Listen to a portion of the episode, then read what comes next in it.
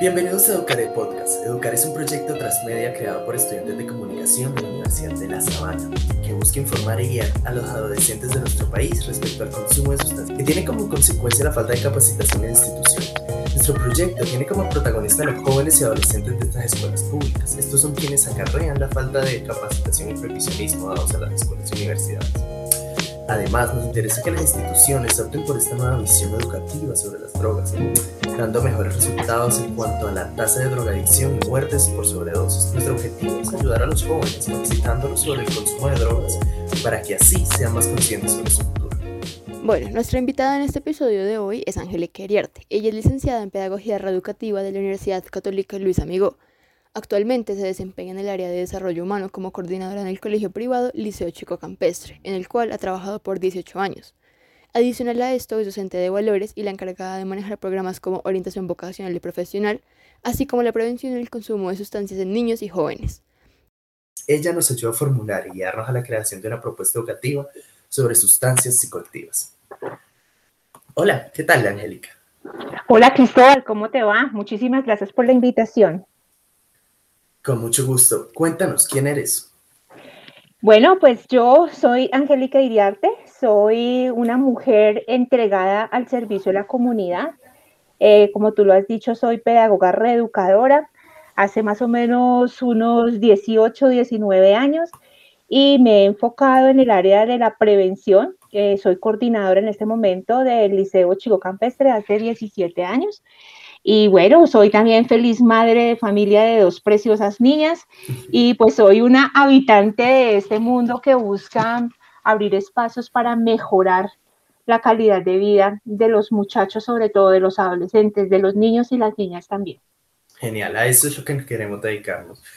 Y nosotros en, en, Educaré siempre estamos buscando una propuesta educativa que en realidad, en vez del prohibicionismo y que siempre nos han dicho no tomen drogas, no tomen drogas, es lo mismo que nos han enseñado antes en el pasado, que nos decían no, no, no tengan sexo antes del matrimonio, no tengan sexo antes del matrimonio. Y, y eso nunca evitó que las adolescentes quedaran embarazadas porque no había una buena prevención, no había una buena planeación del Estado, no había una buena educación y esta falta de educación ha convertido y ha generado muchísimos problemas en la sociedad colombiana. Entonces, aquí queremos generar una propuesta. Entonces, ¿cuánto costaría la inversión para un programa de prevención? Pues mira, eso depende de muchos factores, ¿no? Eh, tenemos eh, gran variedad de programas a nivel preventivo. Eh, existen los programas preventivos, por ejemplo, universales, que van hacia toda la población, no hay una focalización precisa eh, y pues esos salen, digamos que en un costo mucho más económico, porque precisamente no puntualizan sobre una necesidad ahí, ¿no? Focalizada. Existen otros programas que son de tipo selectivo, en donde pues esta viene dirigida a un subgrupo eh, de la población, pero ya va direccionado hacia una edad en especial, hacia un género o hacia una problemática específica. Y existen algunos otros programas que son de tipo indicado, y estos programas de prevención pues ya atienden a un subgrupo de la población que ya se ha iniciado en el tema del consumo, sin que eso tenga que ver que tengan problemas con la sustancia, ¿no? Eh, ¿Cuál sería entonces ahí la atención que se tendría que dar? Pues que la meta es la reducción de la severidad del abuso. Un programa preventivo, digamos que no es costoso versus, por ejemplo, un programa de atención. Y por eso es que existen los programas preventivos, porque a lo que tenemos que atender es a, mitigar de alguna manera muchos factores de riesgo que pueden estar incidiendo en la población eh, antes de llegar a atender. O sea, un programa en este momento eh, de internación, por ejemplo, para una persona que tenga problemas con la sustancia sale por millones y millones de pesos, si estamos hablando de un sistema privado. Eh, en cambio, un programa eh, puede salir, mm, digamos que todo el programa, más o menos eh, por una, con la implementación, con la capacitación al docente, con todos los recursos que se tienen que hacer, por estudiante en un colegio privado puede salir fácilmente por unos 100, 150 mil pesos más o menos, dependiendo del programa. Genial. Pues la idea es generar un programa que en realidad sea, que sea socialmente, que socialmente ayude y entienda a las personas, porque muchas veces estos tipos de programas que nos dicen, y por ejemplo a mí me ha tocado un ejemplo, eh, llegan a mi colegio y llegaron a mi colegio una vez unos policías con sus, sus chalecos a decir, y pusieron una pancarta gigante, no tomen drogas, y nos revisaron los bolsos y los lockers, y fue, fue un escándalo completamente de no tomen, no tomen, y aún así uno salía, y en la primera fiesta que uno iba, y pues había alcohol, había marihuana, y había muchísimas otras, que uno decía, pues ese susto que nos querían dar, pues no nos está sirviendo de nada. Entonces ahí el papel de las escuelas es fundamental. ¿Cuáles son las razones de por qué se debe centrar en las escuelas o por qué crees que en las escuelas y estas instituciones educativas son importantes para, para este inicio de la prevención? Pues mira, por muchísimas razones. La primera es porque nosotros, eh, las instituciones educativas, tenemos un principio de corresponsabilidad legal frente a los procesos de formación de nuestros estudiantes. O sea, esto no se le deja únicamente a la familia. Nosotros como eh, entidad privada, en este caso, pues tenemos la responsabilidad de formar integralmente a ese sujeto que tenemos ahí, a ese estudiante, a ese ser humano, y dentro de ello está, pues, proporcionarle todas esas herramientas personales que le permitan eh, revisar su ser, fortalecer todas sus habilidades de vida y pues que le permitan de alguna manera tomar decisiones críticas frente a una situación como es el consumo de sustancias psicoactivas. Uno, eso. Dos, la escuela es uno de los escenarios más importantes que tenemos de socialización. Y es allí en donde concentramos a una gran cantidad de población que está eh, en una edad además absolutamente vulnerable. Es decir, que eh, tenemos el escenario perfecto, tenemos a los protagonistas perfectos y tenemos eh, las razones suficientes para comenzar a brindar estrategias y herramientas que le permitan a esa persona que puede estar en riesgo a tomar decisiones mucho más sensatas, más responsables, pero sobre todo más informadas frente al tema del consumo de sustancias. Genial. Es, es muy cierto lo que dices y es algo que muchas veces no se tiene en cuenta. Entonces, por ejemplo, cuando nosotros hablamos de un proceso de, prevención, ¿cuál, ¿cuál sería nuestro público objetivo? ¿Cuál crees que sería, digamos, niños de 5 años, eh, personas de 17 años? ¿en qué, ¿Cómo se debe tratar este tema en las escuelas? Mira, nosotros por nuestra experiencia hemos encontrado que eh, el éxito de un programa de prevención, especialmente de consumo de sustancias, y quiero decirte que en nuestro caso nosotros no hablamos de en quinto de primaria, que es donde arrancamos nosotros, y ya te voy a decir por qué. Eh, nosotros no hablamos de marihuana, nosotros no hablamos de éxtasis, hablamos de dos sustancias fundamentales, que es el alcohol y el cigarrillo, porque las personas cuando acceden a estas dos sustancias es la puerta de ingreso a cualquier otra sustancia. ¿sí?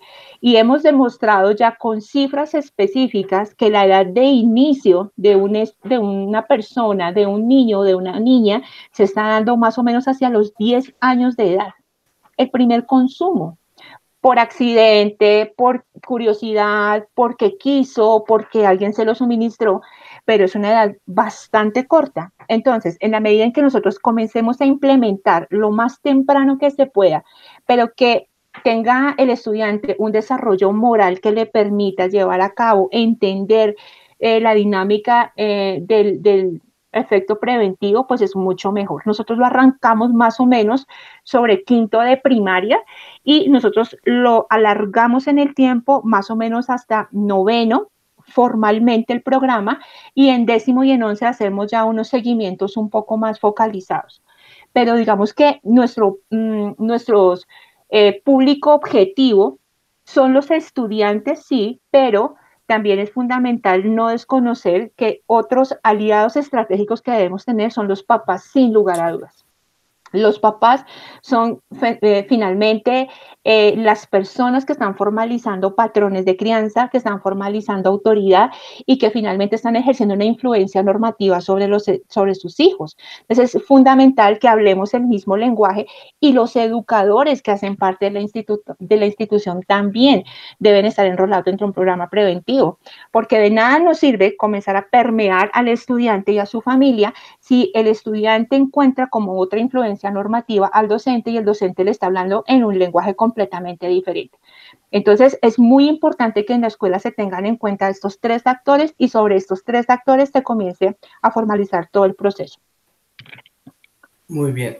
Muchas veces, por ejemplo, en la sociedad colombiana, eh, que nosotros nos introducen el alcohol desde muy pequeño. Desde muy pequeño nos llevan a reuniones a los 7, 8 eh, años, al fin de año, 24 de diciembre, y es el whisky, el aguardiente, eh, todos este, y nos llenan y estamos muchas veces alrededor. Y ahora con el Internet, yo creo que el consumo de, de, de, estas sustancias muchas veces tiende a bajar en la, casi hasta los 8, 7 años, porque muchas veces nos dicen, ay, ¿qué pruebe el bebé? ¿Qué pruebe este? ¿Qué pruebe este? Y muchas veces eso es peligroso y los padres tampoco tienen este conocimiento de cómo esto le va a afectar en un futuro a este niño. ¿Cuáles crees que son los objetivos de un programa de prevención?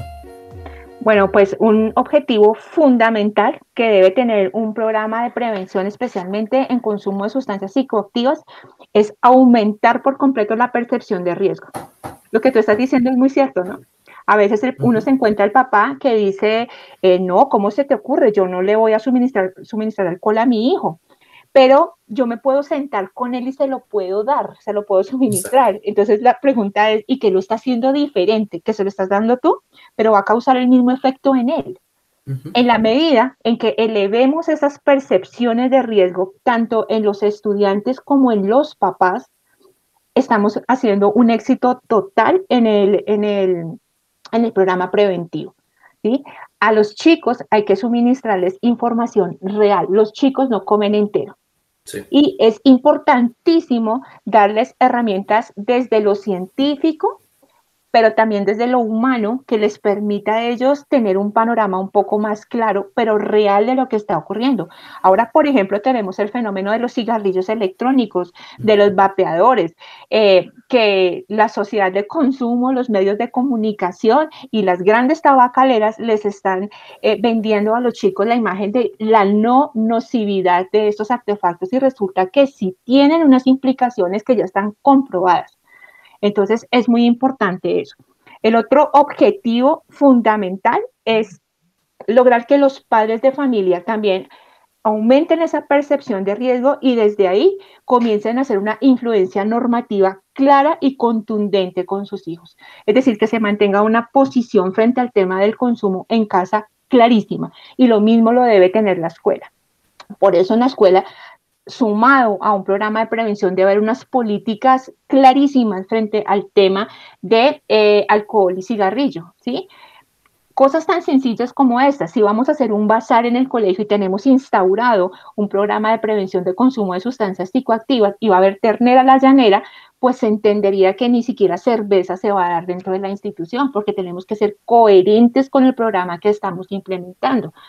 Y lo mismo con otras situaciones todo hace parte de un cambio cultural, ¿no? Y de pensarnos que estamos aportando a esa situación para que vaya en beneficio de los chicos.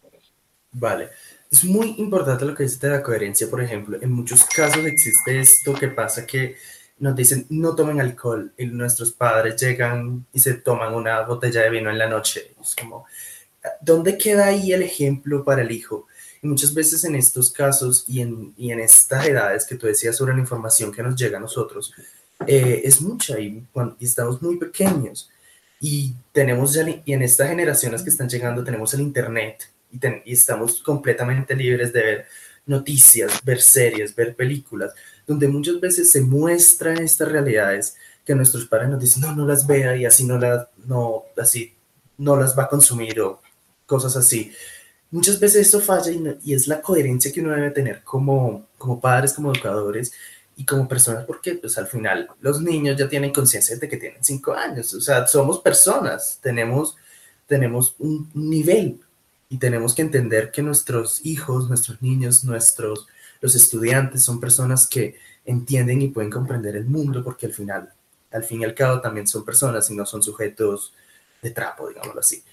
Cuando nosotros, y tú nos hablabas de, de prevención, de programas de prevención, eh, para, para ir finalizando, ¿cuál crees o qué consejos, qué puntos dirías que son importantes para tener en cuenta y para la ejecución de estos tipos de programas? Y digamos, una cosa, no llegar a este prohibicionismo, que es lo que, es, que, que es lo que Educaré quiere decir que al fin y al cabo no está funcionando tanto, es decir, no tomen, no tomen y quedarse ahí. ¿Qué son, ¿Cuáles son las variables si algún educador nos está escuchando en este momento para decir, o algún padre nos está escuchando, decir, cómo educar, cómo prevenir, cómo instaurar en casa, en las escuelas, un programa de prevención? Mira, debe tener varias variables. La primera de ellas es eh, tener claridad frente a esa percepción de riesgo que se tiene de la sustancia y hacer claridad específica sobre los riesgos que se asumen eh, teniendo contacto con, esta, con, la sustancia que sea, con la sustancia psicoactiva. Eso por un lado. Dos, debe tener clarísimo cuáles van a ser las variables de esas influencias normativas, hacia qué vamos a disparar. Por ejemplo, el, el muchacho, el niño, la niña está frente a un adulto que es su papá, que es una imagen significativa. ¿Cuál es la posición de ese papá? ¿Cómo es la lectura que ese hijo está haciendo de su papá? Tú lo decías con claridad ahorita. ¿Cómo manejar esa coherencia, ¿no? Entre papá que se toma una botella y le estamos implementando al chico una, un programa preventivo. Pero es que resulta que el papá es un adulto y él ya ha tomado sus propias decisiones. Su hijo es un menor de edad y la ley colombiana hace una prohibición clarísima frente al tema. Entonces, es, es tu hijo, tú como adulto, siendo niño, tomaste la decisión de tomar bebidas alcohólicas, fue tu decisión y eso ha traído unas consecuencias en tu vida. ¿Quieres lo mismo para tu hijo? Claro. Entonces, eso es muy importante. ¿Cuáles son también esas influencias normativas del colegio, por ejemplo? ¿sí? Si guardan esa coherencia. La otra me parece fundamental, y tú también lo mencionaste, es qué influencia está están creando los medios de comunicación. ¿Cuáles son esos dobles mensajes que pueden estar enviando a, a los chicos, ¿no? Con sus propagandas, con sus canciones, con muchas cosas para alimentar en los chicos un sentido crítico frente a lo que están percibiendo y cuál va a ser su posición real frente a ello. Y por último, hay que fortalecer un montón en los chicos la presión de grupo que se vive en, el grupo de pares, ¿no? Hay que darle herramientas que le permitan a él poder poner un límite y decir, no, hasta aquí voy, no voy a consumir y no voy a consumir por esta razón. Y ya, sin lío y sin problema. Sí, dejar el tabú que muchas veces existe sobre estos temas hay que, rebajar ese tabú, porque al fin y al cabo, si no hay, para mí es fundamental y para la educación es fundamental y para la política y creo que para todo ámbito la comunicación es fundamental y para tener y para poder hacer procesos eh, de cualquier tipo la comunicación es fundamental y es muy necesario. Ahora y por último, quiero preguntarte qué opinas de la actualidad, en, los colegios, la educación en la actualidad sobre la prevención en drogas. ¿Qué está pasando? ¿Qué opinas de esto y cuál es tu opinión acerca de, esta realidad que estamos viendo en este momento? Pues mira, existimos instituciones educativas muy comprometidas frente a estos procesos eh, de formación integral de los estudiantes, ¿no? A no pensar no solamente en que estamos eh, suministrando información académica y que requerimos de unos resultados numéricos, sino que tenemos en nuestras manos unos seres humanos eh, que muchas veces están bajo las circunstancias que nosotros los adultos hemos puesto ahí. Y creo que debemos tener una responsabilidad frente a esas circunstancias. Eh, yo siento que eh, en este momento hay muchos colegios colombianos comprometidos con la causa preventiva algunos en mayor medida, otros en menor medida, los colegios públicos a veces subsidiados por algunos programas que no son tan eficaces, pero que también están sumidos en una situación social muy compleja, ¿no? O sea, esta situación no es solamente eh, es, es, la punta del iceberg de todo lo que viene por debajo. Entonces pienso que cuando uno se le se apunta a crear un programa preventivo, pues uno tiene que atender a demasiadas variables, eh, hablar con la verdad, hablar con honestidad, eh, creer en lo que se está haciendo eh, a veces uno se puede sentir un poco frustrado porque el programa preventivo uno cree que no funcionó y resulta que no, uno cree que no se dio porque una persona consumió alcohol y uno dice, ¿dónde quedó el programa preventivo? Pero mira, hay 50 más que no lo han hecho o por lo menos han postergado en el tiempo lo que más se puede esa edad de inicio de consumo, que esa también tiene que ser una de las intencionalidades, que que si van a tomar la decisión de tomar alcohol, lo hagan lo más lejano en el tiempo, 18 años, 17 años, 19 años, que ya tienen una formación eh, fisiológica completa de su cerebro y pues que pueden tomar unas decisiones mucho más, más, eh, más acertadas. Yo siento que eh, le estamos haciendo una apuesta muy grande eh, el sistema educativo a programas preventivos, pero también tenemos que luchar contra otras cosas, ¿no? Eh, pero pues es nuestra responsabilidad y, y, siento que en este momento en el mercado hay cosas muy interesantes a las cuales se pueden acceder y que, reitero, enfáticamente es nuestra responsabilidad dentro del sistema educativo. Sí, completamente y debemos, yo creo que lo que hemos hablado aquí es, se puede resumir en cosas sencillas y es, los programas de prevención tienen que dejar el tabú de las drogas, tienen que comunicarnos, tanto los padres, cuando yo hablo de un programa o de la prevención, creo que no solo se habla de las instituciones educativas, se habla de los estudiantes, de los niños, de la persona, de los padres, de los educadores, se habla en general de un 360 de lo social de la persona que muchas veces no se tiene en cuenta. Y debemos dejar el tabú primero, tener coherencia, seguir unos lineamientos. Y la cosa también no es, si toma, como tú decías, muy bien decías, decir, eh, ay, alguien tomó alcohol, se, se arruinó el programa de prevención. No, pero al menos esa persona tiene en su cabeza una guía de decir, no voy a tomar hasta el punto de, de tener un, un de, morirme, ¿sí me entienden? No es necesario. Y cuando la persona tiene un parámetro, ahí es cuando funcionó este programa de prevención. Creo que eso es fundamental en una sociedad como la colombiana donde vivimos. Entonces, en general, se puede decir que Colombia lo está intentando, creo yo, y, pero lo que falta es una propuesta, yo digo, nacional frente a todos estos temas. Creo que falta una propuesta que pueda ser clara para los padres, porque muchas veces cuando nosotros aquí hablamos Muchas veces no tenemos en nuestra cabeza claro qué decir, cómo decirlo, qué contarlos, porque cada libro, cada serie, cada persona nos dice una cosa diferente sobre cómo educar a nuestros hijos. Sin embargo, la construcción de una propuesta única sobre este tema, sin llegar a juzgar, entendiéndolo socialmente, sin llegar a hacer un tabú de esto, es muy necesario para, para nuestra sociedad colombiana. Muchísimas gracias por estar con nosotros. Gracias Cristóbal a ti por la atención y, por, por, el espacio para poder hablar un poco de la experiencia. Aquí estamos siempre. Vale, gracias. Dale.